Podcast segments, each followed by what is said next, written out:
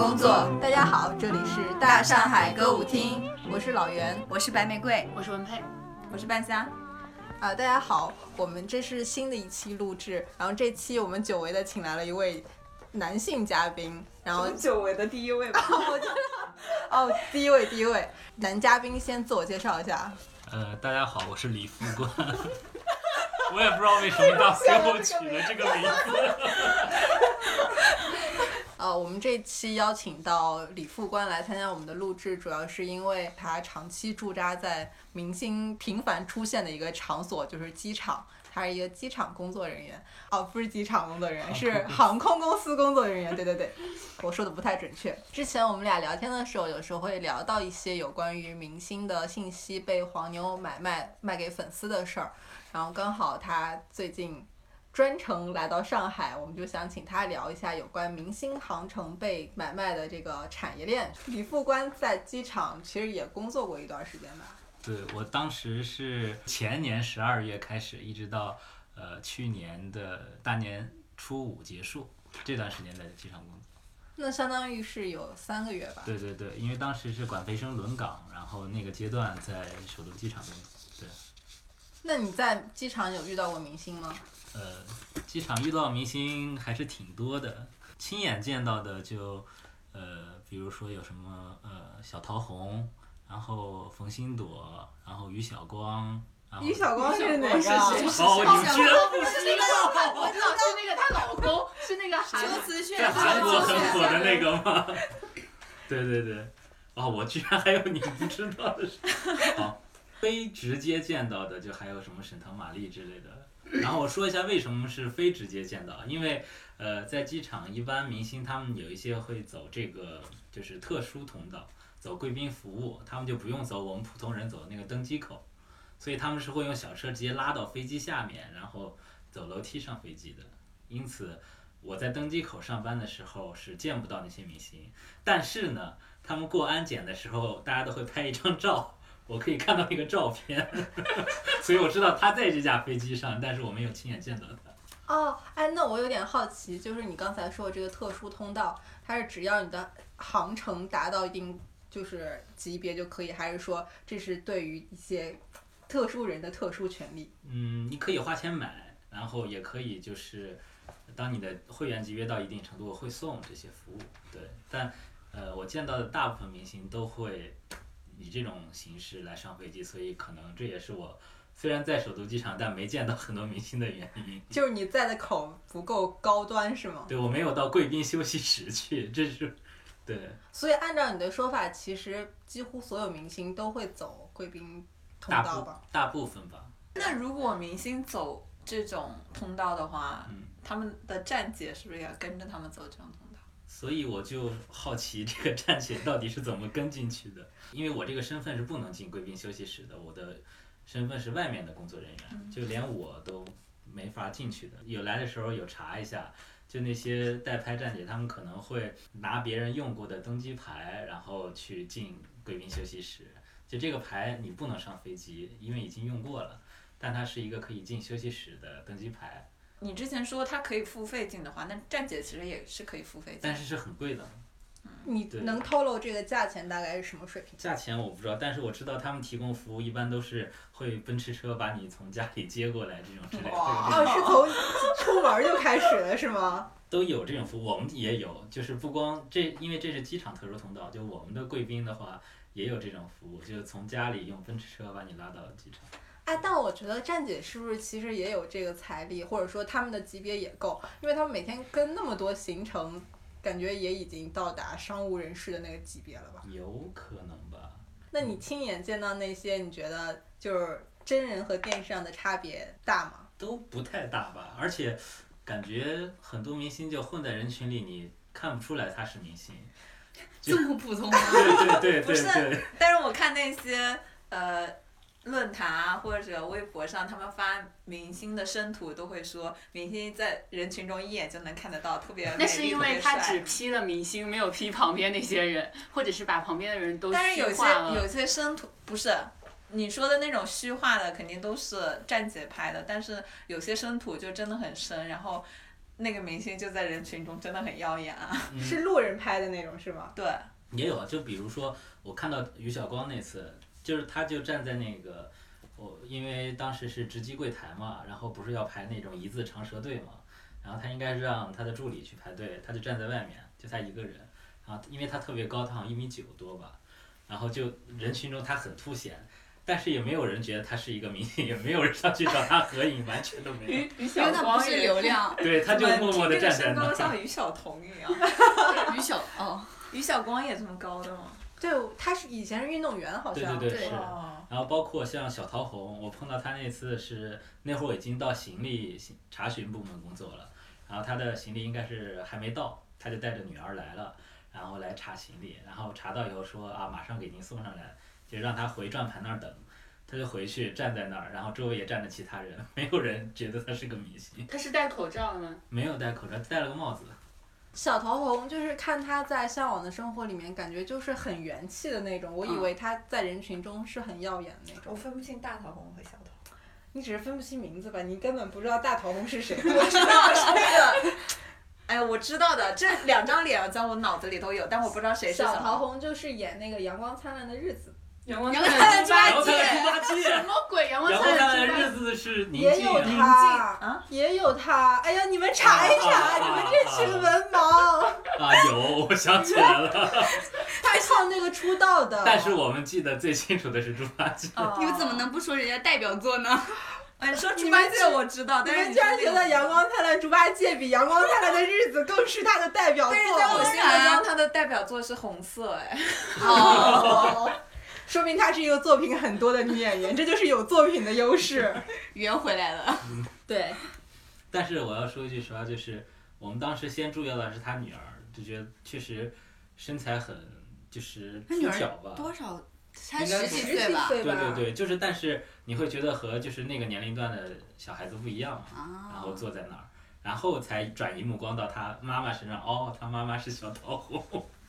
哦对，我还碰到一次就是有粉丝的那次，特别明显一下找到那个明星，就是我碰到冯鑫朵那次，就是他站在那个直击区，然后周围一群粉丝挨个和他合影嘛，就很突显。冯鑫朵的粉丝这么多的吗？他们那种四八系都有很多死忠所以主要是男冯粉吗鑫朵的代表作是不是嗯塌房。陆思恒是吧？对的，陆思恒和冯鑫朵。同居被拍的那个是吗？对的对，哦好像说冯鑫朵出门的时候还把垃圾带下去了。我觉得特别好，当时我就心动了，想跟他同居。其他主播有在现实生活中见过明星真人的吗？没有吗？我我有，你先说，你先说。演唱会这种不算啊。啊，不是演唱会，是节目录制，哦就是距离也很近。好的，我知道你要说谁了，你不要说了。我们能不能，我们这个节目能不能含说过好四多字量低一点？我在这个节目里面讲过这个吗？你说过，呃说过吧？就是说你怎么被他圈粉的，然后感觉说好多遍了。然后其他人呢？有那那可能是我见的比较多吧，因为我之前第一份工作就是跑发布会还挺多的，然后之前也是有一些综艺啊、影视的发布会，我见过鹿晗、大张伟、潘玮柏、撒贝宁、阮经天、高伟光、ella、郑恺、袁姗姗等等，还有一些我不记得的，就是说实话，你你这些人我一个都不想见。鹿晗你不想见吗不？想见吗？想 见撒贝宁那么有趣，你不想见吗？撒贝宁还好吧？大张伟谁不想见？对呀、大老师那么有趣。我印象比较深的是，我当时专访的是那个阮经天，我是到他的房间里去。你确实说台湾艺人是很专业的那种，他跟你聊天眼睛会直视你，哦，就让你感觉被尊重，对对会容易产生亲近感。对，而且他还会跟你开玩笑。因为当时问到我的年龄的时候，我他相相对来说他年龄比较大嘛，他就说那嗯你是多少？你是几几年的？然后我说我年龄，他说啊你不要再给我插刀了什么什么之类，就还是会跟跟你像朋友一样开玩笑。你是在采访他吗？对啊，采访他，然后呃，采访完之后，他就是会把我从那个沙发内送到门口，就会让你觉得台湾艺人对于这种工作确实是很专业度很高。采访当时一个跟明星采访的时候，一个很很有有意思的插曲，我个人觉得有意思，就是岳云鹏，当时他去录那个喜剧人，然后在后台，嗯，等得很晚，然后他刚刚录完，我就。走进他的那个休息室，就是还没有看，他刚刚看到我，他就说：“嘿，头发真多。”我印象特别深刻。还有一个，我怎么插曲这么多？你经历比较丰富，还还有一个是我跟你们说，我跟你们说过，在群里好像就是，嗯，沈腾和杨幂他们的那个节目，就是很有趣。他就是会跟制作单位提，他说我我一定要执行八小时工作制，我绝对不能那个晚上熬很很熬很久什么的，因为现在就是可能很多人。不太清楚，现在很多录制节目是从中午开始录嘛，然后录到凌晨，然后其实很多艺人对这个是有反感的，但是他们不好说。但是沈腾就把这个事情就提上来了，然后整个当时那个节目的录制就就相对顺了很多。刚才提到机场，李副官在机场内部，你们有没有所谓的明星红黑榜啊？因为我的工作不涉及到贵宾休息室嘛，然后这个我不太清楚，但是我知道明星之中肯定是有航空公司红黑榜的。啊，为什对么对？为什么？就因为我听到很多就是我们的工作人员反映嘛，就比如他之前会经常服务某一位明星，然后可能最近都没见过这位明星，后来有一次他碰见了，然后就问啊最近为什么没有坐我们家飞机啊？然后他就会说啊你们那个两舱旅客的素质实在是，对吧？就可能因为别的旅客的问题，导致一些明星就被分流到其他航空公司了，这也是我们困扰的一个点。但是你又没有权利去选择你的旅客，对，这是一个矛盾。这个我还挺惊讶的，因为我以为明星他们因为行程很随机嘛，所以对于航班这种事儿肯定是哪个有就哪个上，没有所谓的我钟情某一家航空公司是，但是某些航线如果航班比较多的话，它其实还是有选择权的。就是其实我理解的红黑榜是，我会觉得，比如说机场工作人员有流传谁谁谁特别能耍大牌啊，什么什么之类的。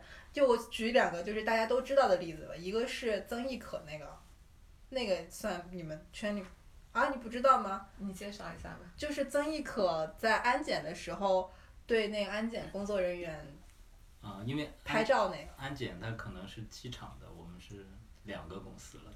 嗯，嗯，然后还有一个就是汪峰，曾经因为吉他不能带上飞机，也是和工作人员起争执。但我我觉得这个就他自己的问题吧。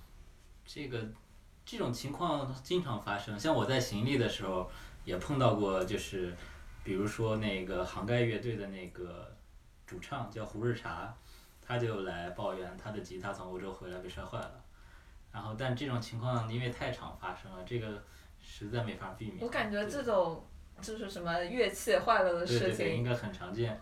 好多、因为之前有一个特别有名的，就是美国一个音乐人，然后他的乐器被达美航空弄坏了，然后还不给赔，然后他专门写了一首歌叫《达美航空弄坏了我的吉他》。啊，对，这个有听说过。所以你其实没有听说过有关明星耍大牌的这种。没有，就因为可能在我们内部流传比较广的，就是一些我们的高端旅客里的那种比较奇葩的旅客。他就是明星，我觉得肯定不可能进入奇葩这个范畴的，所以他们可能没有被流传下来。就他们还收着点儿是吗？就毕竟还是有素质的嘛。就但是我们碰到一些奇葩旅客，比如说某某个我们的白金卡旅客，要求每一个服务员见他必须叫大哥，不能叫某某先生。对，为什么？这不知道嘛？但是这样的话，他就会被流传下来，就就告诉大家以后见到这个人一定要叫大哥，不能叫先生。对，这种流传会比较广。这个是真实存在的。这个大哥现在还坐飞机吗？对对对，因为说实话，有些人坐飞机可能比空姐坐的还频繁，然后他们就会变成我们口中口耳相传的一些名人。对对，那还有一个问题，可能就是涉及到明星是不是都坐商务舱啊？嗯，这个基本上是，因为对于明星来说，这是一种就是避免他接触到太多这种普通旅客的一种方式吧。对，其实飞机票的那个价格对于他来说是，嗯，他都能接受的吧，所以他可以选择他自己的出行方式嘛。但是如果你在商务舱的话，就会有专属的空姐为你服务，是吗？那不会，就是头等舱也是可能一两个空姐负责所有人的，还是当然要看飞机大小。说到这个坐商务舱的事儿，我就就又想起来一个故事，就我们的旅客就是经济舱的旅客也都很忙，就之前有一次因为。呃，我们公司不是还会飞一些就是政务人士，对吧？然后他们经常会，比如说可能他们会把头等舱订了，然后会有很多人坐在头等舱。然后有一次就有一个大姐，然后因为头等舱和后面还会拉一个帘，对，然后有一次有个大姐就说她订不上那个头等舱，然后她就就想看看到底是谁坐的。对，然后飞机起来以后，她就要往前冲，然后几个安保人员才把它摁下来，就这种。所以我觉得坐商务舱也是一种对自己的保护吧，明星来说。哎，那假如说明星坐在商务舱，然后有跟着他一起飞的粉丝，他们会有借口想要进到商务舱，有机会吗？一般是不允许。他们一般都是直接坐到商务舱，对他们对对，他们我觉得也订是。商务舱。对，就订到你旁边，一般好像是。而且我我知道，就是有粉丝会拿那个呃明星的信息去帮他直击，直到自己旁边。哇，这也太恐怖了吧！但是我想知道这个是怎么操作成功的啊？这个我们后续是不是会讲到有关产业链的那个哦？好的。对，有时候会看到有一些空乘人员会晒和明星的合影，嗯。然后你这个在你们公司内部是允许的吗？一般如果明星同意的话，好像这个没有特别严格的要求。但是如果晒明星的粉行程信息，就是绝对不允许的。比如今年年初就出了一个事儿，因为我有时候觉得就是要合影这件事儿还蛮尴尬的，我好像已经过了要和明星合影的那个年纪了。我也是。因为你说明星又帅又美，然后你站他旁边拍照，不是自取其辱吗？我们那些小空乘什么都还挺年轻的嘛，他们都还十八九岁呢。对，啊，我是就从我自己的角度来说，所以我现在其实就算看到明星或者工作中如果你就是出于一种害怕被明星碾艳压的心理吗？对 的对的，可是我觉得普通人被明星艳压不是挺正常的？但那个艳压也来的太猛烈了吧？我有个问题，那假如不是特别帅或者特别好看，比如说沈腾，我没有说，是是老袁说的，我没有讲，白玫瑰我没有讲。那你还会介意合照这件事情吗？应该会，就是现在不是很向往合照这件事儿。那那这样，如果是一个导演，他不是以那个颜值主，比如毕导，比如李安，怎么是那边光插我的房子？怎么回事？你也不想要合影吗？李安的话可能会有一点自由心理吧。李安只会有一点吗？对，但是就我还挺不好意思上前提这个要求但。是但李安就看起来很温和啊。对，但是我看过李安的专访，我会觉得这些对他来说还蛮打扰的。嗯，就是当时他们一些专访，就感觉李安是像蔡康永那种一样，就是其实是跟人的分界线就是界限感很明的。对对对对那你跟他合影的时候站开一点就好。那我为什么不 P 一张呢？哎，还有一个，啊我，又想到一个人，就是如果你走在路上，就是你回家的时候走在路上碰到了大刘，你会跟他合影？那可能认不出来。这这个问题李富干也可以回答吧，因为那个大刘是我们当地的名人。对，我没有准备，我们有这种即兴的题目，你要适应一下。不是突然变成了大刘，大刘碰到他要合影，我觉得肯定还是要合影的吧。就假如你在咱们家门口碰到他在那儿吃老豆腐，就是我觉得对我来说，我可能见到明星不会合影，但见到大刘一定要合影，然后再发到朋友圈，告诉我的所有宅男朋友们看，这 是你说你说喝喝老豆腐，让我想起八组有个帖子说他吃饺子碰到了谁，马云还是王健林，啊，王健林不是健身身上有五个保镖的那种吗？然后他就发帖子求助说这个时候我应该怎么办，然后八组人就 指导他说你举起你的饺子汤，跟他隔空干杯。我还以为是去帮他买单，然后把那个小票拍他桌子好。像也有这种回答的。在北京吃炸酱面不还能碰到窦唯吗？你可以上去给他剥蒜。刚刚我们也提到说有合影这个环节，然后前不久有一个比较重磅的新闻，就是潘玮柏娶了一位空姐，然后这其实就让大家有很多遐想的空间。是重磅？这个不重磅吗？后来有多少后花园新闻引发了一个产业链的讨论呢？就我很好奇，他们怎么会有认识的环节？我感觉啊，因为后来不是都扒他是跟什么某个，艾米姐，对对对对，我感觉他们的认识途径应该不是在飞机上，可能是线下 party 之类的。哎，但是有时候会有一些电影也会说，那个明星或者是一些富商在飞机上看到某个空姐特别美，是不是就会有，我有一个朋友就是，呃，他的一个朋友是空姐，然后他是在飞机上，然后被他未来的丈母娘，然后直接当场要了手机号，然后介绍给了他儿子。对哇就是这样的。那他丈母娘还蛮那个叫婆婆吧？哦，对对对，空姐他们职业寿命是不是还挺短的？那么是不是有很多人其实结束工作之后都会有很好的出路？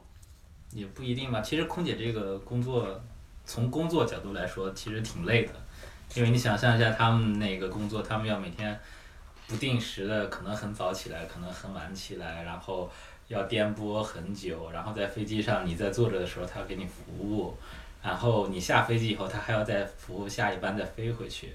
然后其实他们从工作的角度来说是一个特别劳累的，像我认识的很多空乘，他们到三四十岁以上以后，很多都需要转地勤，然后因为那个工作强度太大了，然后我还以为是因为颜值达不到你们的要求，你们每年都要招新的漂亮的小姐姐。那我觉得我们公司的颜值要求并不太高，好像。我我我记得好像很多国外的航空，他们都是老太太服务。对对对对，为什么他们体力比较好吗？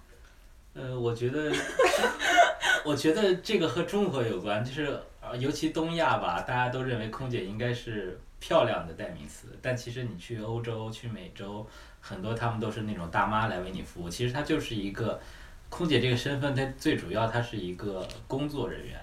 她给你提供服务的同时，她还要保证你的安全什么之类的。她不一定，其实长相是对这个工作来说不需要的那个维度，但是在东亚被加到了他们身上而已。我这里可以补充一个冷知识，嗯就是时呃时代的眼泪系列，就是那个神话组合韩国神话组合里面的那个前进朱瑾，他最近结婚了，他的老太太就是空姐，而且他已经在就是那个航空公司航空公司服务了十五年，然后他结婚之后就准备辞掉这份工作了，那我其实更感兴趣的是，他们是通过什么渠道认识的？线下哦，跟跟那个航空没有关系，线下熟人介绍的。我记得早年的时候看那种娱乐新闻，很多男明星的女女友都会是空姐啊什么的。对，所以我一直以为他们这种关系是在天空中建筑的。我感觉这种比较少吧，但是肯定会有，而且就是到最后就会变成一段浪漫的佳话嘛。对对，但是其实真正发生的可能不是特别多，也有可能呃有，但是我们不知道吧。我之前看《康熙来了》，就是台湾那个综艺，其实我有时候会发现它上面会邀请一些素人美女参加节目，很多都是空姐。然后这些空姐在那个节目里面，可能一下子被大家认识了之后，就会辞掉工作，专心当一个女网红。所以我觉得就是呃很多我们这些空乘人员，他在工作过程中就会在考虑未来的一个转型的发展所以现在他们的转型路径是抖音网红吗？这我就不太知道了。但是我觉得疫情期间，大家可能都在寻找这个出路，因为很多人没航班飞是没有工资拿的，只有一个基本工资，很低的。哦，王鹤王鹤棣不是空少转转转的娱乐圈吗？啊，那他长相确实很出色。哎，那他他们这种转型是说我我当空乘，然后通过乘客积攒了一定的人脉，然后通过这个人脉进入了这个圈子，还是说就是我想往这个圈子发展，然后去找机会的？我觉得是后者，他们只不过因为是空乘人员，所以可能外貌上会先天的比较优越。我的理解是这样。但像王鹤棣那个是不是被星探发现的？好像是吧？因为他们可能当代还有星探啊？有啊，有啊，啊是吗？嗯，我感觉两者都有吧，因为我之前最开始轮岗的时候，我还去过电话中心这个部门，就是大家打电话客服电话，然后我还听到过一些比较奇葩的投诉事件，就一个算是我感觉应该就是我们现在说那种名媛定位的。然后他打电话来投诉说我们有一个空姐蓄意混入他们的圈子。是加入了他们的拼单群吗？就当时就很费解，然后还说好像就可能有一些投资关系，然后拿了他们钱不还，然后我们说那你就走法律途径起诉他，然后说这跟投诉有什么关系？然后他就说啊我也不想起诉他，我就想投诉一下他，吓吓他，他把钱还给我就行。那个人就是。他对他们这个所谓的圈子就特别有荣誉感，就觉得我们这个圈子不是你们一般人能进来的。然后他就是通过某一个乘客，然后蓄意要混入我们圈子。这不就和顾佳和王太太他们一样吗？那下一个地方，我们就从粉丝的视角来看一下。李副官知道在机场追星的粉丝都有哪些分工吗？首先我说一下，因为我在机场可能工作时间比较短，因为主要就三个月，而且每一个岗位都要去，可能接触粉丝不是特别多。而且我在的时候，那个时间段，首都机场对于粉丝这块儿管理已经算是比较好了，没有发生过之前就那种大面积拥堵在出站口，然后大家都走得水泄不通那些事情。对，所以就是。呃，可能我看有什么站姐代拍之类的，我可能都，我可能见过，但是我不知道他们是，或者我就没见过。他们不会拿着长枪短炮吗？就在机场这种人其实挺少的，而且我感觉啊，我自己个人感觉，那些明星大部分是不愿意被打扰的，就直接会走贵宾通道什么的。就但凡他愿意让你认出来，都是他想要你去拍他才行。比如我想提的那个四字的事件，就是有一次，然后我们在那个，啊，这个其实应该后面讲，我放到现在讲了。就我们有一块屏幕，就为什么大家都能知道明星坐哪个航班，在那个屏幕上是可以查全国所有人的那个航班信息的，只要你输入他的名字。但是呢，就是有些人的名字其实全国太多了，你不好分辨。比如说像张伟这种，可能全国有几万人，但是四个字名字的那个人就他一个。所以说，你只要查他，其实你能确定就是他。我同事就查到有，然后就想想偷偷溜过去去看一眼，但是发现根本见不到，人家就直接走贵宾通道了，你想见都看，就全程你都看不到他。对，就其实我觉得，如果明星不想让你见到他，是很容易的。如果他愿意让你拍他，都是他想要让你。呃，之前不是说过杨超越的一个事儿吗？就是他在机场，然后抱怨没人拍他，就可能对于明星来说，被拍也是一个他们需要的这种。满足吧。对，我最近看到虞书欣有个花絮吧，他就说：“你们不要总赶粉丝走，我想让他们给我多拍点照。”他好直白。哎，你刚刚说的那块屏幕是你们就是员工内部的，还是说？对，就所有的订票系统有一块就是上个世纪八十年代吧，美国人开发的一个黑屏系统，特别老旧的那种，就是所有人都可以在里面查到，就是。订票的这些信息之类的，我觉得很多这个信息泄露都是通过这个软件来做的，因为它开发太早了，它对身份管理这种其实做的不是特别到位。就除了航空公司之外，很多中介这种旅游，呃，就那种旅游服务公司，他们其实也是有这个账号可以进去看的。那你们都不考虑说把这个系统用新的什么取代掉？会考虑，但是它问题就是。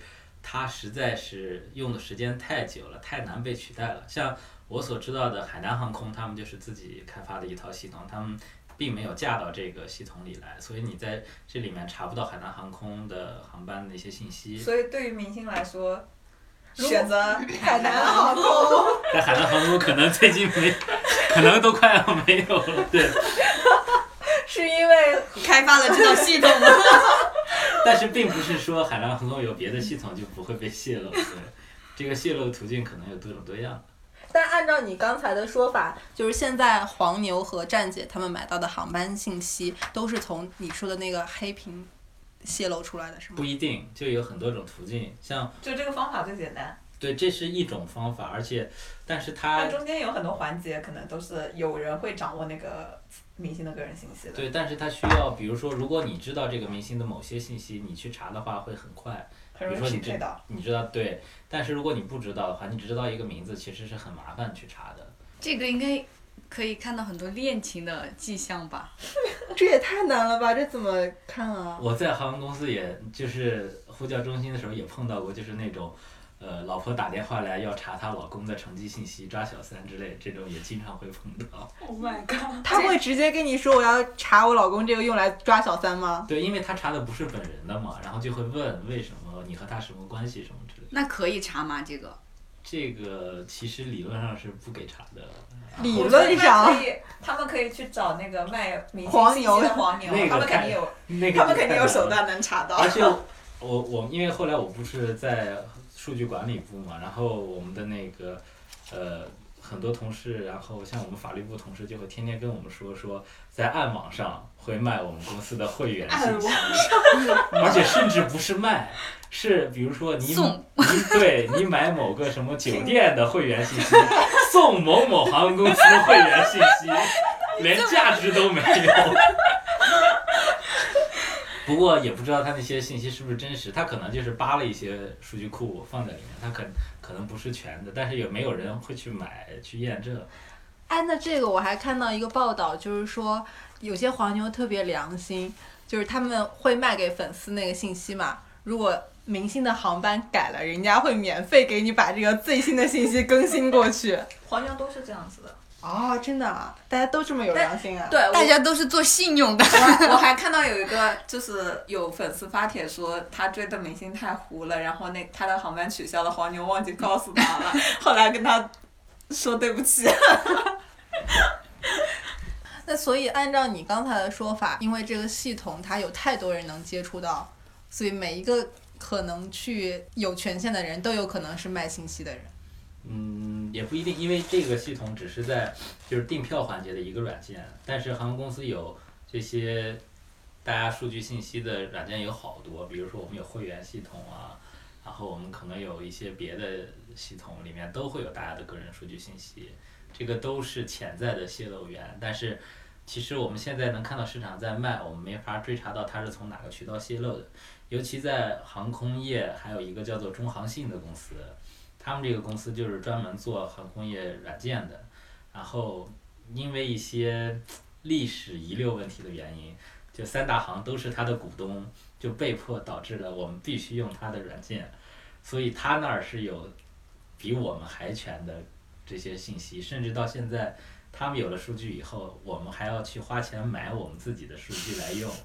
对，这个就是为什么我们最近都在提数字产业，这个很关键，大家记。你掌握数据以后，这个数据不是你的，但你变成所有人，你还要去卖它。哇，对，那你们这中间也是明争暗斗啊！对，所以其实，因为呃很重要的一个时间节点就是欧盟发布了一个叫做 GDPR 的个人隐私数据保护法，那个法案特别严的一点在于它，呃规定了那个就是数据泄露以后对航空公司的惩罚是大概你年利率年利润的百分之几吧，就特别高。然后因此就从那个法案发布以后，就各个航空公司都很重视数据安全这个事儿。所以就是我们每每家都在做保护大家个人数据的这个动作。那你觉得有效吗？我觉得以现在这个黄牛卖数据的这个猖狂程度来看，并没有觉得但可能很多数据都是之前都泄露了，对这个就，嗯，但是亡羊补牢也不晚嘛，就是不会让大家进一步泄露。那我们先中场休息一下吧，然后我们现在的中插歌曲其实是由呃李副官推荐的一首歌，然后你要不要介绍一下你为什么推荐这首歌？就是那个什么卡哇伊河还是啥？呃，这个歌是因为最近看那个乐队夏天嘛，然后我特别喜欢的那个乐队是超级展，然后但是我当时第一次听到超级展以后，我立马想到了我之前听到这个比较小众的日本乐队，好像他们现在已经解散了，然后他们也是和超级展风格很像，就是他们的音乐风格会很多变。然后虽然他们也是以和为一个核心的，就是以嘶吼这种唱法为主的，但是他们又带一种日本的这种卡哇伊风，所以他们的女主唱是特别卡哇伊的，然后男男主唱又会去嘶吼，然后碰撞在一起，就会特别可爱。然后所以希望大家也可以来感受一下。等一下，这么这么重要的平台，那个李副官不打歌吗？打什么李副官本世自己的歌原唱对啊，不打歌吗？对，这儿补充一个信息，就是我们这位李副官同志，他兴趣爱好非常广泛，自己还是一位贝斯手，曾经组过多支乐队。你们有原创作品吗？没有发布过，要不要在这里首发？在 demo 阶段。那行，那未来如果红了，新歌首发可以放在大上海歌舞厅。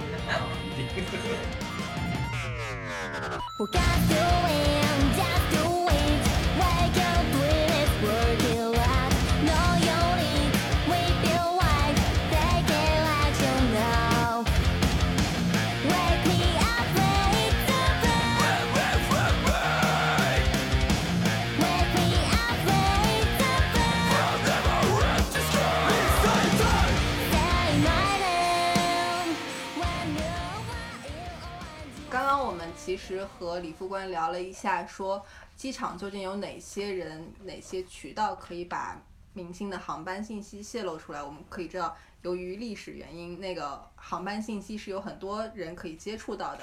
那么其实再往下走一步，就会说这个信息从航空公司或者说从机场流出去以后流到哪儿了，这就是下一个环节。好像文佩对这个有查到一些资料是吗？来汇报真好声音。汇报一下你的学习成果。就是我查到的一篇，应该是曾经《时代周报》做的一个报道，就是说，比方说我们刚刚讲。信息从就是做系统的那个公司，做黑屏系统的公司，然后包括他们航空公司，然后包括机场这些第一层的人中间泄露出去之后，这就是源泄露的源头是对对在这儿。对对对，然后拿到第二层的代理商商之后，这些代理商他并不会直接去卖给站姐或者卖给粉丝这种的，他为了平摊风险，他会找第二级代、二级代理商、三级代理商、四级代理商，而且他会有不同的那种套餐方案给，大概类似于微商的那种模式吧，我觉得就是或者是包销或者是分销这种的，类似于这种模式，然后去把他的信息。卖给我们所从微博或者是一些其他黄所谓的黄牛去接触到的一些信息。所以黄牛其实不是从就是航空公司那儿直接买到的，它是从代理商处买到的对信息。对应应该有不同的区别吧，应该有高端，也也有高级黄牛和这种所谓的已经传了好多层的黄牛。高级黄牛是不是就是一级代理商？对对对对对，大概就是这个意思，大概就是这个意思。而且我查到一个价格，他们当时是说可以拿到两两三百个的明星的这种证件号码，然后附加这种航班信息，然后这种他卖给他之后，这个带这个黄牛可以自己去主动查询的，这个大概要卖到一次一百八十多块钱，其实还是挺便宜的。对对，它就是属于这种比较大量的吧。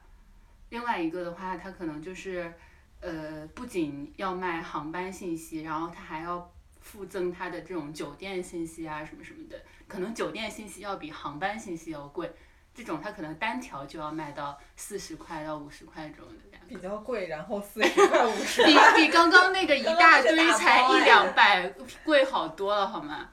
所以我觉得好像酒店信息比航班信息更贵。我觉得可能是酒店这个贩卖信息的产业链还不够够 完完善。对，还没有通过一个黑屏可以查到这种。我觉得酒店比航班要更危险一点，就是如果你把他的酒店信息卖出去之后，那有可能半夜就敲你门的。但是酒店行业里没有一个像中航信这种公司把所有人的数据都掌握，对所以你只能它没有这种查所以他没有别拿到。规模化是吧？对，所以他你不能一下拿到所有家的。然后我还查到一个，就是说，国际飞国内的航班和国内飞国内的航班和就是这种不同的框，这种航班的价格也是不一样的。我不知道这个价格是几年前的价格，还是现在适不适应啊？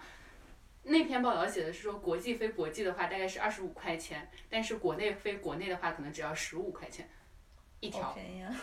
哎，我还有听说一个，就是说他们不同明星咖位，他们的价钱是不一样的，但和我们的认知是相反的，就是越红的明星它是越便宜的，因为买的人特别多，掌握这个信息的人也特别多。哦，对我我有看过，我有看过类似的，就是卖消息的时候，黄牛第一次发朋友圈的价格可能是五十，然后过了半小时变成二十，然后再过五分钟可能变成五块，就是这样。就是你这个时效性也递减了，对吧？跟火车上的盒饭一样。哎，对高铁信息呢？因为我之前有在追那个，哎呀，不要说出来了。反正反正就是我看到那个那个粉丝群里面有人说，就是有人怀疑那个站姐跟什么爱豆私联，然后那个站姐就出来解释说，这个高铁信息是我自己买的。高铁信息应该比较少吧，因为很少有明星去坐高高铁是吧？而且高铁它不像航空公司一样，它分好多个航空公司，高铁不都是统一在管吗？对吧？所以接触到这个信息的人其实很少。但我觉得高铁就是是不是更容易泄露？就是之前的那个小笼包查，朱老师的对信息是吗？所谓的航班信息也或者高铁信息，你首先要获得的其实是身份证信息。对对，我觉得这种我觉得明但我觉得明星的身份证信息基本上已经不是隐私对，而且它有很多种途径 去对呀、泄露他就是拿到身份证信息的人很多，但是能接触到所谓的那个黑屏系统的人很少。你要拿到身份证号码去这个黑屏系统查这个人，只有航空公司、代理商这些人，或者机场的这些人，对吧？或者那个什么中航信那个公司，只有这一部分人。所以他其实是倒不止一手的，对接触整个这个产业链上的人，从身份证信息的售卖方，对对到获得这个身份证，然后再去查的这个航空公司的人，再到出了机场的各级黄牛。对，你讲的是这个产业的历史沿革，我觉得就是因为它就是出现的最最早，然后呃最久，所以这个产业链才会这么就是各种人各种人都在里面。像那个高铁信息和酒店信息，它可能就不是会有那么那么层级那么多的一条产业链。哎，但其实我比较好奇，这个售卖产业链是从多少开始成熟的？不知道。哎因为这儿就要补充一个小花絮吧，因为我之前有认识一个，他以前是做娱记的，就专门跟拍什么明星这些，就是类似于早期的卓伟。他给我讲过一个说，在他们那个年代，就可能零几年或者再早一点的时间，他们那个年代想要获得航班信息，是还要专门买几条烟给机场工作人员好几千块钱，才能获得某一个明星的航班信息。所以他们那会儿完全是靠人脉，就是娱记他们走的是这种，去买通一个机场工作人员这种。那时候就是就是那个买方市场和卖方市场对，我觉得是对我懂，就是需求的原因，就是当时只有记者、娱记要卖，但是现在有饭圈儿、有粉丝、有大量的后援会、有那我站姐，那我们推测一下，所以这个市场成熟起来是鹿晗他们这批 idol 带起国内饭圈文化出现你可以之后，暂且这么推测。我觉得还有另一个维度，就这也是因为数据库这种技术逐渐发展，像之前我们的信息都没有被写在电脑里，都是纸质的，这种你想查都很难的，就是因为它逐渐被写在电脑里，然后有人把它泄露出去了，然后才会逐渐丰富。对，肯定是两方都在并行的一个结果。嗯，因为当时我和那个朋友聊有关这个机场信息的时候，他就非常震惊于现在这些明星航班信息的廉价程度。我觉得这可能是伴随着三 G 和四 G 通讯技术的。所以今天我们是要从第二次工业革命开始讲起了。刚刚你有提到，其实是一个打包价嘛。那么对于我们可以再往下游说一点儿，就可能具体到站姐或者是代拍，他们买一个航班信息，现在的市场价大概？我那天查到毛不易的价格是十五块，我不是跟你们讲了吗？我朋友圈黄牛好像不卖这个，但是你在微博的实时广场上搜，就是你知不知道现在论坛很喜欢发一个帖子叫什么什么什么有、一个表情符号，对，这个就是那个卖航班信息的黄牛的格式，就是什么什么什么谁谁谁有，所以我们的网络词句其实是从黄牛那儿演就变的。还有有一些饭圈的语言是这样演变的。我觉得还有，比方说你查 HB 就是航班，它会简写，或者说身份证 ZJ 对吧？对，就是那个证件什么什么的，就是这种缩缩写在微博直接查就可以。来自于黄牛的发明，原来我们饭圈缩写是这样的。为了躲避监管的漏洞，一开始。刚刚我们也提到说，买这些信息的群体主要有哪些？就按照我们比较业余的了解，应该是代拍和站姐。哎，其实像那种比较正规的，比如说后援会，他要去进行，他其实就直接问公司的吧？对，我觉得是的。这种可能可以会拿着一条横幅，就是大张伟那种。所以就是其实这个就还很灰产的原因，是因为其实这可能是很多散粉的做法，散粉就是我觉得主要是流量粉丝吧，腾格尔都有站子了，新裤子也有站子。杨迪都有站子，腾格尔为什么不能有站子？现在可以给李副官科普一下有关。我以为你要给李副官开个站子。后援会他们可能会和明星工作室会有比较暧昧的关系，然后他们会获得很多更多的信息吧。然后之前也有听说，明星如果谈恋爱的话，也会提前跟后援会通气儿，真的吗？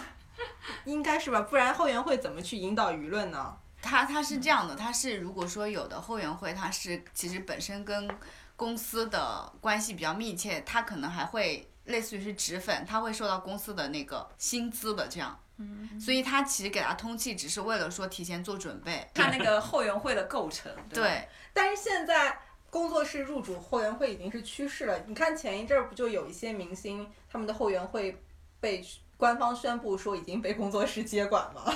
我我觉得好多是这样子的，好多那种后援会，它的就是它的那个核心管理成员就是走了，或者是出了什么事儿，就是海景房啊什么的，就这种时，就是危难时刻只能是工作室接管。然后很多工作室接管那个后援会的时候，都会说等到那个呃新的管理组成立了之后，就是还会把这个权利交还给粉丝的。就是有一些后援会，呃，粉丝比较信任的话，就是可能。他会公布说我的管理组是哪些成员，就是把他们的主账号都会嗯，放在置顶放出来，就是你看你那账号的那个你入坑的时间那种时间线，你都是可以排查的吗？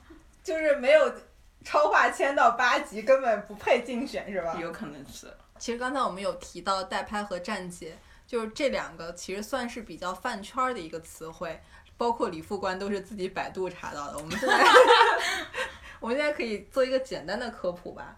就我的理解，其实这两个身份是不一样的。代拍就是专门去机场拍各种明星，他们就是没有感情的拍摄工具。然后他们的目的其实也不是追星，只是把这些图去卖给各家粉丝后援会，供那些站子来吸吸粉儿吧，算是安利。对吸粉安利。然后站姐其实就是相当于小的粉丝组织、散粉组织吧。嗯，也不一定，他其实可能就一个人，他就开为这个人开的个站，只是我有精力，我愿意去给这个人，就跟他拍各种东西，他就可以变成一个个站了。而且他可能是有粉丝会关注这个人，但是你要说他这个组织可能真的没有组织，因为他自己决定我要去哪里拍什么，可能真的就是这一个人。那所以就是散粉，其实对散粉为明星建的美图站，对，官方解释就是这样，是吗？我觉得是。然后站姐但是站子也不一定是那种拍摄的才叫站子，还有那种有各种吧，对资源有各种博啊资什么的源博，还有这些都算站同款博算吧。都算。我还挺喜欢看同款同款博的。我也是，我就是很喜欢，我不喜欢看他们扒什么衣服啊、穿搭什么的，我喜欢看他们扒一些奇奇怪怪的东西。吃什么冰激凌，比如魏大勋和杨幂。肯德基同款 冰淇淋，对，魏大勋和杨幂在酒店被拍到的时候，他们好像在吃一个冰激凌，然后是杨幂的站子一秒扒出来那个冰激凌是肯德基的新款。什么梅子酒，哦，对，我们还专门去吃了一下，是的，不好吃不。好吃。看那个严永强的同款博，他们他他有次去新疆出差，就随便找了一家小店吃大盘鸡，结果那个站姐立马把那家店的大众点评都扒出来。对的，他说他说他根据那个他拍的照片那个桌子的木纹，然后比对找出的那家店。都是私人侦探。啊，所以说这些站姐或者是长期的粉丝，真的爱豆谈恋爱，他们绝对能看出来，对就凭这个侦查能力，对，他们以后就是不当站姐了，可以去合开开个私家侦探啊，我觉得太厉害了。但是我觉得站姐跟代拍有的没有那么明显的界限，因为我好像遇到嗯，他是某某的粉丝，然后当场活动，他就拍了这个人的图之之后，他还接着拍了其他 idol 的，然后会有人找他说，你如果拍了你拍了其他 idol，请给我们那个我我给你打钱这种之类的。对，就是买图对对对对对，类似于以拍养拍。哎，这个非常典型的例子是金白开吧？我知道你最近在看金牌派的微 博，你不要再你又在夹带私货。哎呦，我就是最近因为总刷到金白开，她是一个知名的粉饭圈儿的一个饭圈儿女孩儿，饭圈顶流，饭圈儿顶流，上过专访，上过新浪娱乐专访。李副官打开了搜索引擎，你可以去我微博上，我最新一条有提到还要给自己引流一下。此处 at，没有，因为我当时发那个是因为我看到金白开，就是他最近有输出一系列关于 idol 谈恋爱的看法，我觉得他还蛮适合上我们节目来谈一谈的。那你还不去私联他？我们站的足够高了吗？我艾特他，他没回我。我好像看到你艾你要用官博哦，对，去给他发私信。我们官博粉丝还没他个人微博多呢。我刚查他那个他那个，他那个微博没有什么魅力。哦，我接着说金白开，然后金白开他其实是李文翰的站姐吧，嗯，然后但是他同时也会拍很多其他的人，我有隐隐约约听说过金白开靠这个已经财务自由了买房了是吧？啊，这个财务自由，他自己好像是这么描述的，或者我这儿记忆有偏差，开姐不要生气。对，金白开，我我之前搞过谣，我想起来他有一个很知名的事件是，打架吗？不是，他很很好笑的，他他在那个好像当时瑶去那个韩国的时候瑶是谁？这儿 PS 一下，U Nine 啊，一个偶像团体。等会 会考的，要记一下。这是下一期的。就是姚好像去那个韩国的时候，就有很多粉丝在机场跟拍，有一个站姐就拍了一个地上的鞋，说这个有一个站姐的鞋子都被挤掉了，然后 然后金白看那个站子是不是叫浩瀚宇宙啊，李文翰的那个站子，然后他好像也拍了一个他的视角吧，反正就有。多个视角，然后他鞋子被挤掉的那个，当时在那个粉丝圈还大家笑了满一阵子的。李副官露出了疑惑的。你现在知道金白开是谁了吗？我刚才微博搜索了一下，赶紧补了下课。那我们就其实大概的把这个整个航班的信息是从哪儿泄露到中间经哪些手，到最后谁来买，其实是梳理了一下。那么从航空人士这个观点看，就这个问题现在有困扰到你们吗？就大家其实还蛮抨击这个现象，说航空公司把这些信息都泄露出来，导致现在这个市场这么混乱。对，其实我刚才也说了嘛，从我们数据安全角度来说，这是一个比较麻烦的事情。不过就是我们更关心的是所有人的，不止这些明星嘛。其实呃，我们也在积极的去想办法去堵住，但是你会发现，好乖乖哦。那那你们会不会就是有有一波集中的，像像那个净网行动一样，就是集中整治一下。对，就是集中的抓一波。那倒是还 没有。因为我觉得还是他没办法，他首先他的数据所有权没在航空公司这儿，所以他没有权利去以这个名义起诉或者抓这个人。我我的意思说，他们内部哦，就是就是锁定员工某些是吧？对，我觉得第一啊，这个锁定很难；第二，这个行业确实没有造成特别特别大的损失，就是啊就是你觉得明星应该让渡自己的航空信息？不不，但我完全没有这个意思。但我记得好像好多年前经常会有新闻说，因为粉丝接机什么的，让这个航班误误机误点啊或者什么的。哎，这个好像有和粉丝的一些骚操作有关吧？对对对，就是退机票的那种，是吧？对，我们可以先回顾一下这个事情。这个退机票的，我之前在资料上查过，这些刚看刚刚我们讲的代理商，其实这些服务也是可以卖的。什么意思啊？就是他也有，就是比方说你在我这儿买信息，然后你顺便也在这儿我这儿买个机票，然后我这个机票的功能还给你提供，你买了之后让你退，哇，就真的一手包办这种的。那其实这个造成的影响就是，之前有一个新闻，好像是说有一些粉丝他们会买和 idol 同航班，甚至都是商务舱的座位，但是他们只上去拍完照，就拍完照就下来了，就要要求航空公司把这个票退给他们。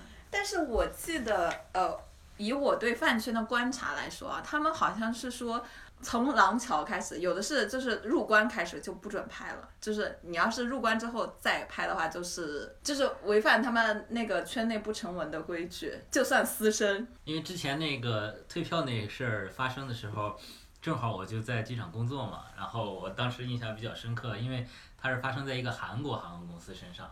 其实就是中国航空公司，因为这件事儿可能很早以前就经常发生，所以我们很早就改了政策。就如果你在起飞前四小时之内去退票的话，你的手续费会非常高，变相的去遏制这个。对遏制这个现象，但是可能韩国的航空公司在这块儿他们的防范措施还没做到位，所以那次事件对韩国那个航空公司打击比较大，就爆出了一个特别大新闻。我查一下我们公司的话，你是头等舱，头等舱也分分两个级别，然后不同级别这两种，如果你在航班起飞前四小时之内，到航班起飞后这段时间退票的话，你的手续费分别是百分之十和百分之二十。如果你一张票一万块钱的话，你就要扣掉一千块钱。那我但是对他听着还好们来说哎也还是挺划算的。对可能进去拍个图就拍到了对，但你这个图应该卖不了一千块钱这么多吧？但我不知道。啊，好像可以。不是的，他只有你拍自己的站子的图是不挣钱的，但是你假如是代拍呢？代拍的话，他不会，我觉得没有一千块，一千一张图一千块钱，那我也去拍，不是是一套图，那也没有那么贵啊。有一套图一千块的，但是，呃，我看过那种代拍群的，就是就是因为我觉得 你先让他说完。下哦，我们头等舱应该没有这么便宜。经济舱的全价大概是一万多，对。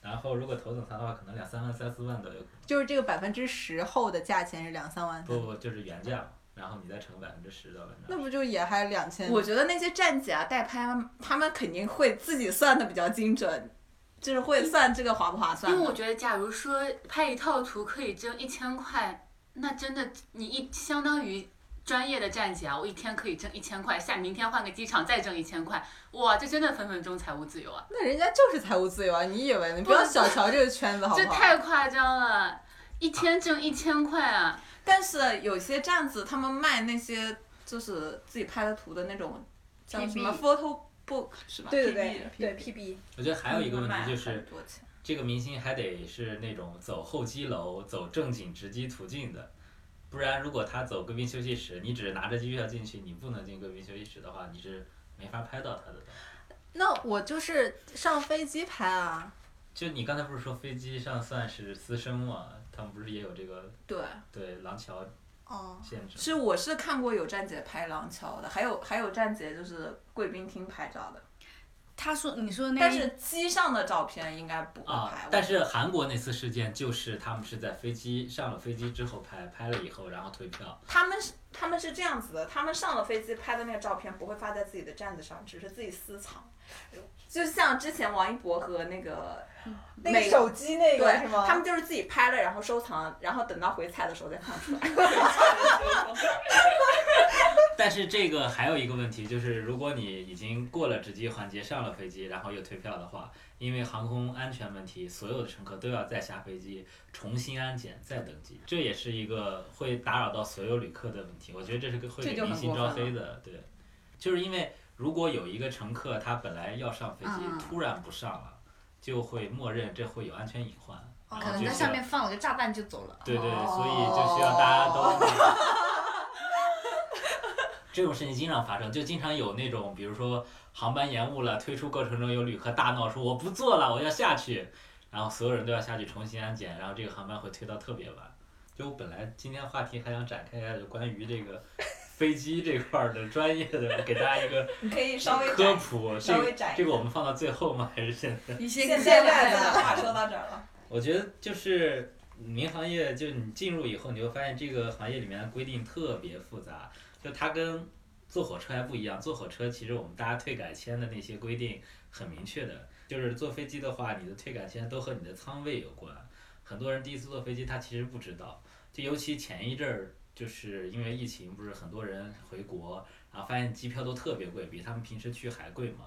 然后其实那个叫做全价票，只不过你平时买到的都是打折票而已。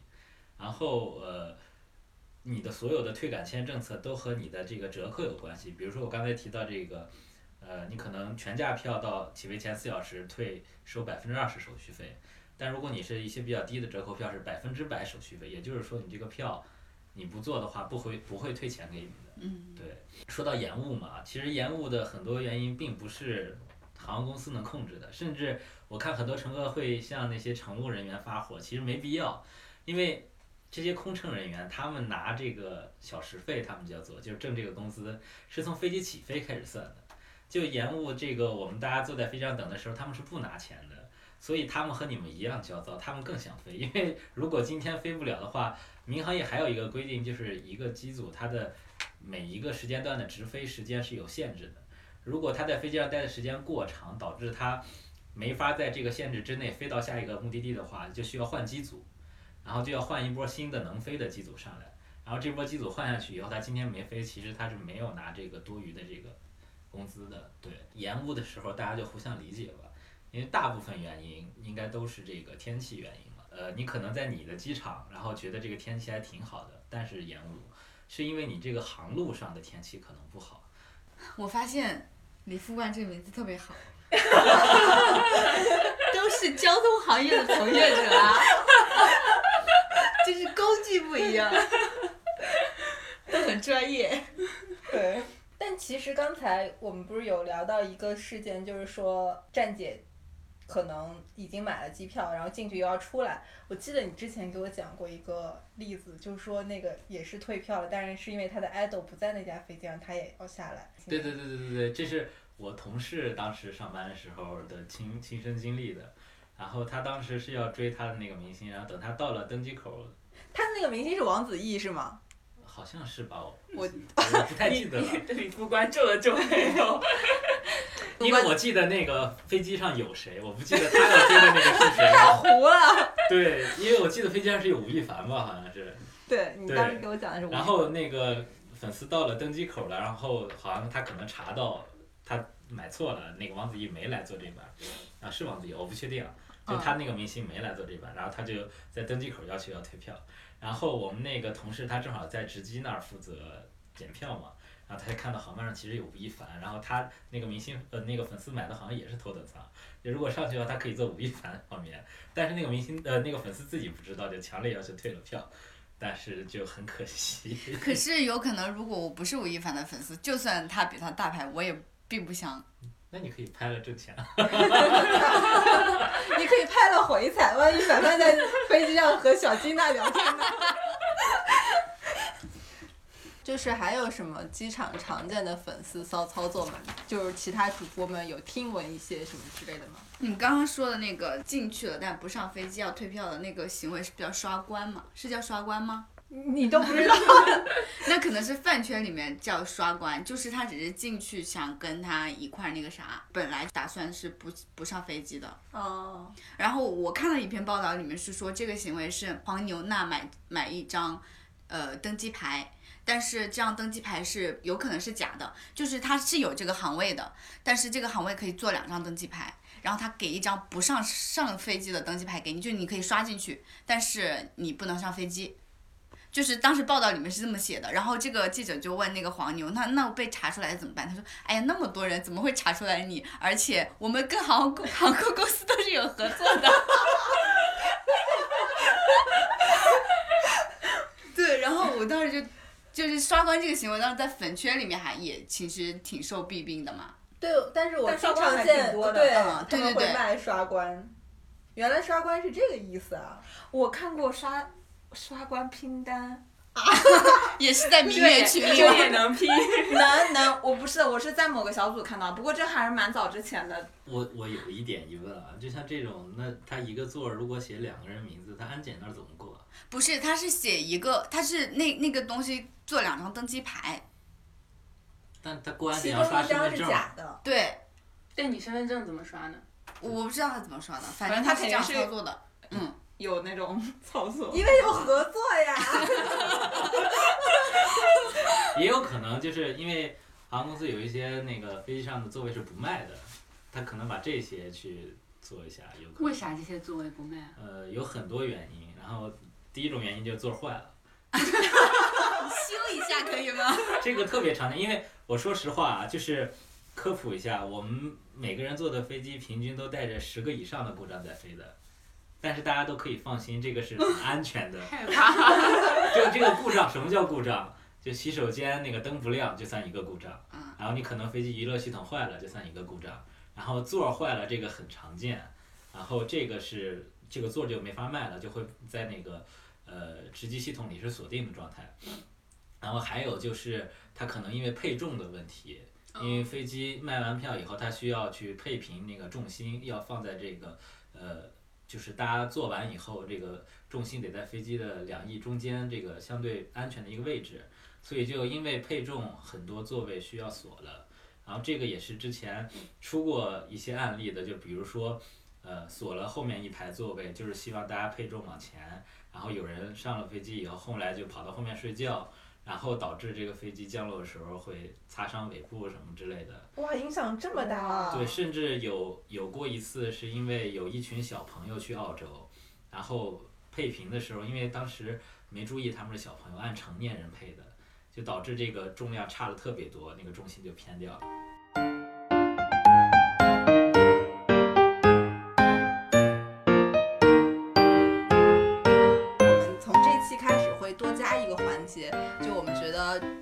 平时生活中会遇到一些比较有趣或者觉得自己比较优质的内容，想推荐给大家。然后这就是我们第一期主播推荐环节。然后首先先白玫瑰先来吧。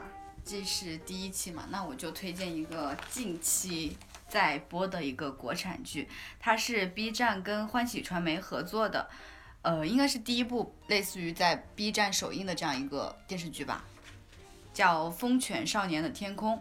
然后我我们录制的时候还没有播完，不知道播出的时候是不是已经完结了。然后这部剧它目前的豆瓣评分是七点八分，我觉得还挺高的。对，但我觉得这个口碑特别两极化。对，这也是我觉得很说我就是站反方的那个人。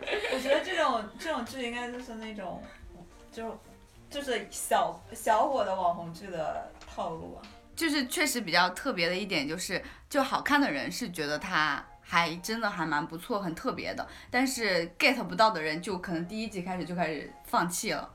讲的是六个重庆小孩的故事，其中有有四个是那个呃生活在比较市井的地方的那种发小，呃三个男生一个女生，还有一男一女是中产阶级的家庭的小孩。这两组就是从相互对对立到彼此融合，就是经历了这样的一些校园的故事。从剧情来讲的话，我觉得内容它确实世俗里面带着清新，清新里面带着狗血的那种剧不是。沙雕吗？对，也很沙雕，因为所以它整个观感是很沙雕的，因为你觉得它马上就要很偶像剧了，它又开始狗血了。哦，然后你觉得它狗血了，它又开始不落俗套了，就就是它的观感还挺奇妙的。我就讲两个我觉得印象很深刻的情节吧。那个背景资料解释一下，就是那个富家女和学校的校草在一起了。张婧仪演的是富家女对对对，张婧仪演的富家女，然后那个校草是一个不太认识的人，但它里面剧情叫刘文清，就是他们两个是是很甜，但是他们家庭的差距是存在的，最后导致分手的一个情节是女生带男生去吃那种很贵的自自助餐，然后当时。那个男生是攒了很久很久的钱买了一条项链，准备在吃饭的时候送给女生，但是在拿准备拿出来的时候，呃，餐厅突然说我们有一个抽奖活动，嗯，呃，所有的人都可以参参与，然后这个女生抽中了五等奖，就是那条项链。只是五等奖。对，只是五等奖。然后那个那个男生就说，呃，没想到就是我拼命想给他的东西，只不过是人家送的五等奖。然后我当时觉得，哦，这个情节特别的，就是让人心疼，但是你又不是那种平常的剧里面会让你觉得这两个人差距很大的那种情节，所以我觉得他很不不俗。然后还有一个情节就是彭昱畅他爸爸，就是黄宇黄觉演的那个角色死的时候，他他爸爸是 感觉剧透了一个大的情节点。没有，这已经放过了，嗯，就是下线了。然后，呃，他爸爸是杀猪的，哦，不是杀猪的，不是杀猪的，是卖猪肉的，是卖猪肉的。然后为了那个，嗯、为了就是省一点钱嘛，去很远的地方进了，大晚上去进那个猪肉，结果回来的路上骑着摩托，然后下大雨就出车祸了。彭昱畅演的这个角色就去找他，呃，就在路边发现了他爸爸那个就躺在地上。当时有一个情节就是他想打电话救人，但是他没有电话，然后他就是叫天天不应，叫地地不灵，然后他爸爸就去世了，这什么年代的故事？啊，还蛮早的那种。就哎有点早吧。对，这但是这个这个情节前面一点点就是他跟他爸说，嗯，能不能给我买个小灵通啊？然后、对，就是 像这种嗯很多伏笔就是会让你觉得说这个很多悲伤的结尾，它其实没有一个可以嗯具具象化的凶手，但是就会让你觉得观感的话情感很复杂，所以我是觉得它是最近就是让我比较喜欢的一部国产剧。嗯，对。这剧其实捧红了张婧仪。对，然后张婧仪红的另外一个原因是因为她最近和陈星旭的恋爱曝光，是的，但是他们俩好像没有出来公开的回表态应。对，我感觉陈星旭在我们播客出现的频率很高，但是我还不知道是很高吗？我觉得出现了好几次吧？他演过那个东宫，是不是你吗去追过星，追到了谁？对我刚才忘了讲这个，既然 Q 到了，我来 Q 一下。我有一次见真人的经历，就是呃，雪姨来上海的时候，我陪她去一个商场里面想看一个展览，但当时刚好商场的一层有一个品牌的明星推荐会吧，然后现场来的明星就是陈星旭。但他当时还是只是刚演了那个网剧，很红的那个网剧叫啥？东宫东宫，对，但我完全不知道这个人。现场已经围得水泄不通，真的是水泄不通。我想胡咖都能有这种待遇，那鹿晗来的是什么阵仗？我就特别好奇。然后现场看了一下，还是觉得明星，嗯，还是蛮闪光的，因为他当时走出来那气场还蛮强，他好像挺高的。他挺高的，对，就当时这个有一个这个体验。那我紧接着白玫瑰说一下我本期的推荐内容吧。我想推荐一档综艺，然后这个综艺太糊了，糊到我在豆瓣上都找不到可以标记的没有那个。条目是吗？对，没有条目，我想去建立一下。今晚我们建立一下吧。这个节目是一个日播节目，有点有点类似于我们以前在电视上看到那种，就是中午很短的娱乐新闻那种。啊然后它其实像一个脱口秀。我今天在看最新一期的时候，我觉得它很像那个暴走大事件，就是一个人在那儿巴拉巴拉讲，对对巴拉巴拉讲，然后讲的这个人就是朱星杰，是《偶像练习生》里面的那个，胡巴，对，这对我来说说叫啥？你中国朱星杰啊还是我哇节目这个节目叫叫啥？这个节目叫《好心情提你味》。你埋伏的太长了，我听得急了都。对，我觉得它很适合中午在公司吃便当的时候看，因为它的视频。对，它只有十分钟左右。然后每期的话会由朱星杰来做一个像脱口秀的环节，他会有一个主题，比如说这期我们来聊一下 idol 是怎么谈恋爱的，或者这期我们来聊一下大家对 idol 这个职业的误解。然后其实这个节目它这周刚开始播，播了五期，其实已经有一些很出圈儿的嗯，片段被大家 cut 出来。有一个很知名的，就是说他爸每天担心他怎么还不考研，他就跟他爸说：“爸，我们这行什么自由都没有，唯一的自由就是学历自由。”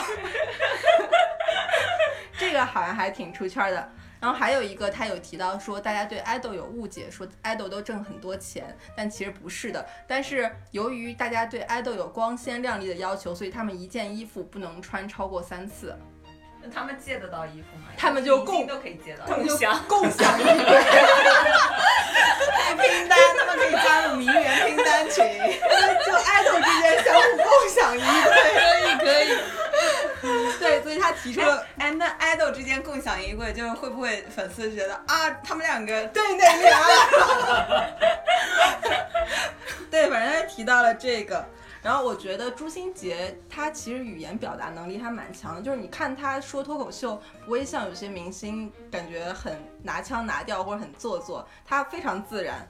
而且这个节目让我最喜欢的一点在于，这个节目处处透露着贫穷，我我我就想问这一点，因为因为之前我们说到那个音乐综艺的时候，就是我就我就想到有一点，为什么现在的综艺节目都是那种大手笔的？有没有那种就是预算很小，然后能持续做的节目？所以这个节目是那种就是周期比较长的，是吗？我不知道，我现在只看了一周，预算很小能持续做的节目是《快乐大本营》和《天天向上他们预算并不小啊，预算不大小，对但听说最新的消息是因为《天天向上》已经接不到冠名，可能会被停掉。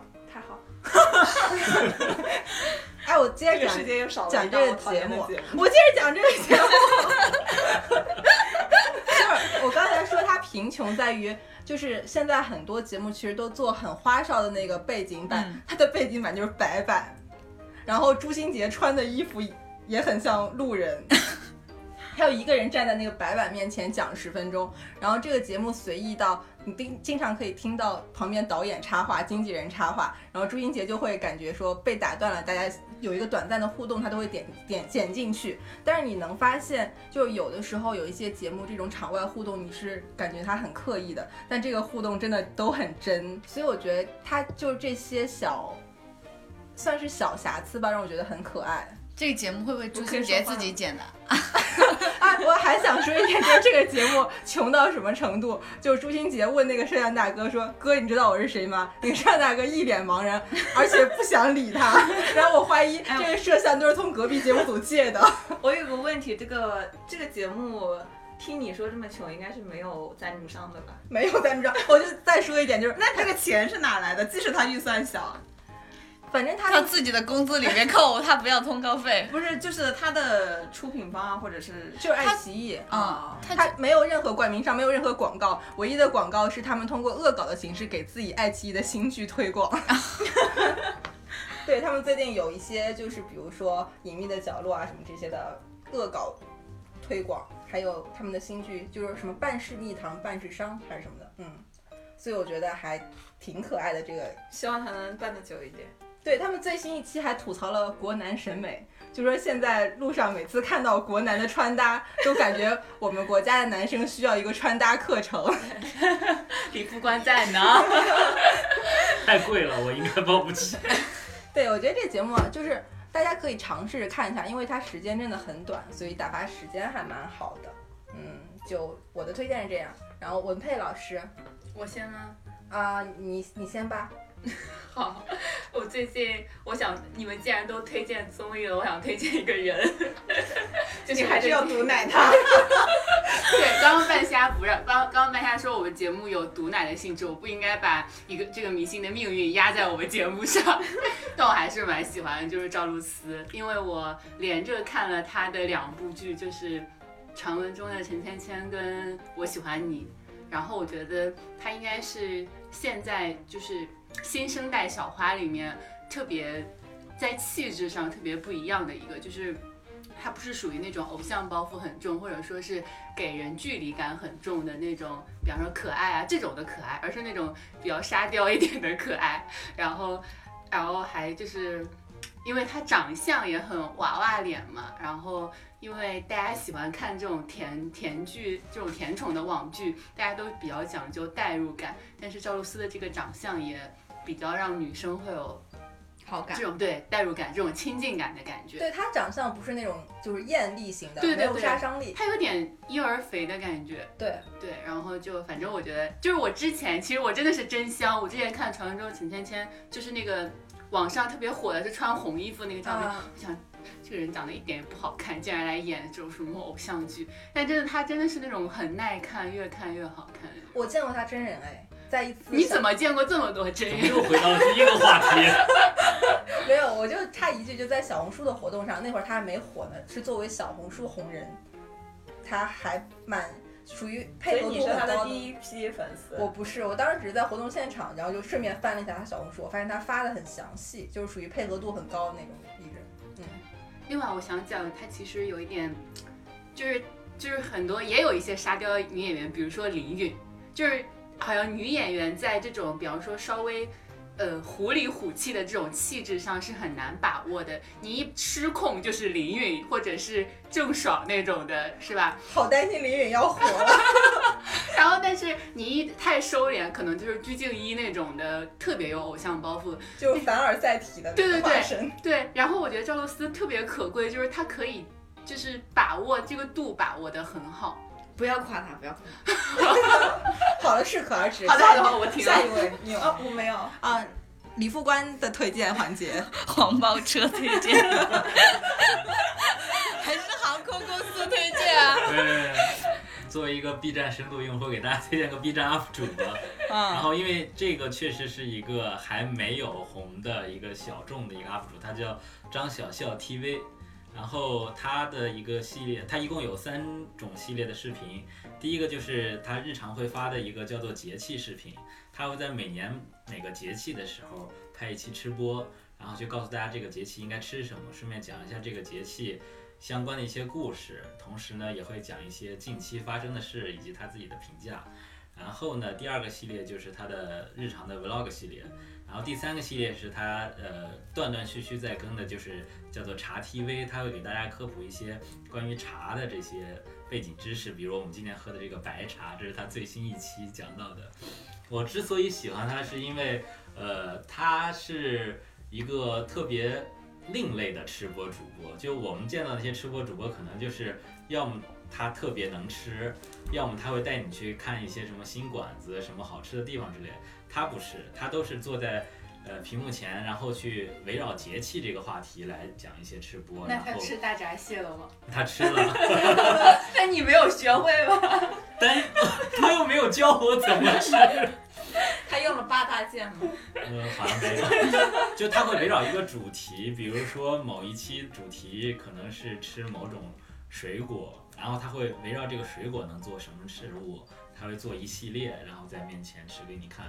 同时呢，另一点我特别喜欢她，就是她的很多观点都特别，应该说现代女性吧，就她上价值上的很巧妙。对，然后同时呢，她又她是女生博主嘛？对对，是一个女生博主。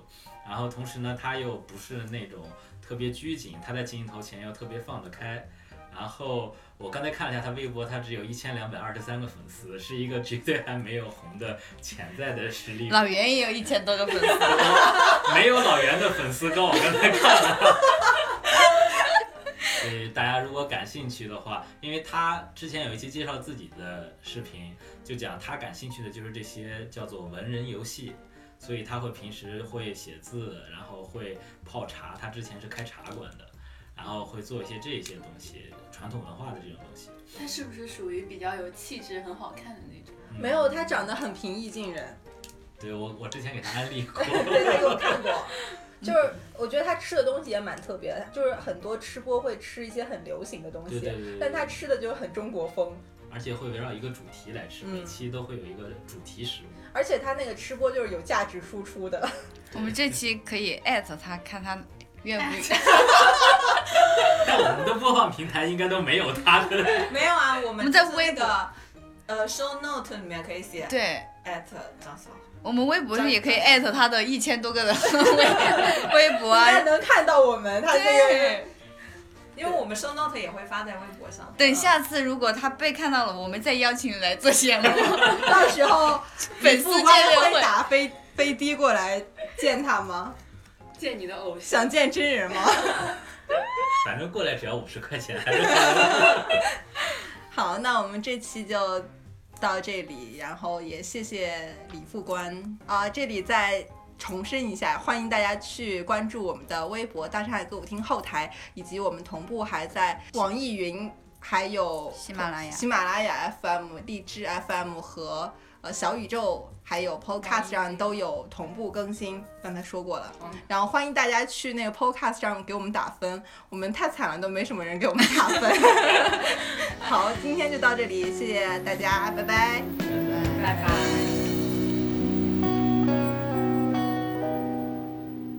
我是孤独的飞行员，漫长的夜里，寂静的盘旋。我躺在想你的床上，去哪里降落，能写在忧伤。